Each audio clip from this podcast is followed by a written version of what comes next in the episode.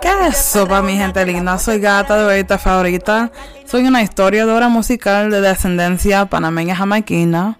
Quizás se han visto en algún artículo mía, como la de Villana en el Rolling Stone, o el de J Balvin en Paper.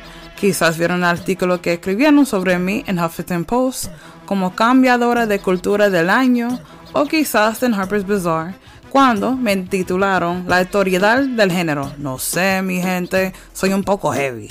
El reggaetón es un género increíblemente inteligente, pero su evolución no fue fácil y sin dolor. Y mucho, pero mucha gente no entiende eso. El racismo, las drogas, la pauta, la religión, el sexo, el dinero, por supuesto, son los motivadores clave de su evolución. Mucha gente no entiende los lazos sociopolíticos del género, pero no te preocupes, mi gente.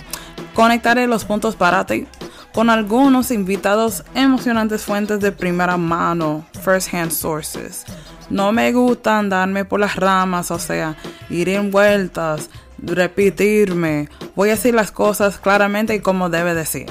Así que prepara los rodillas que nos vamos hasta abajo. Aquí en Perreo 101, el primer podcast bilingüe dedicado a la historia, análisis y musicología del reggaetón. O sea, del perreo. Aquí con tu gallita favorita. Nos vamos para allá. Ey.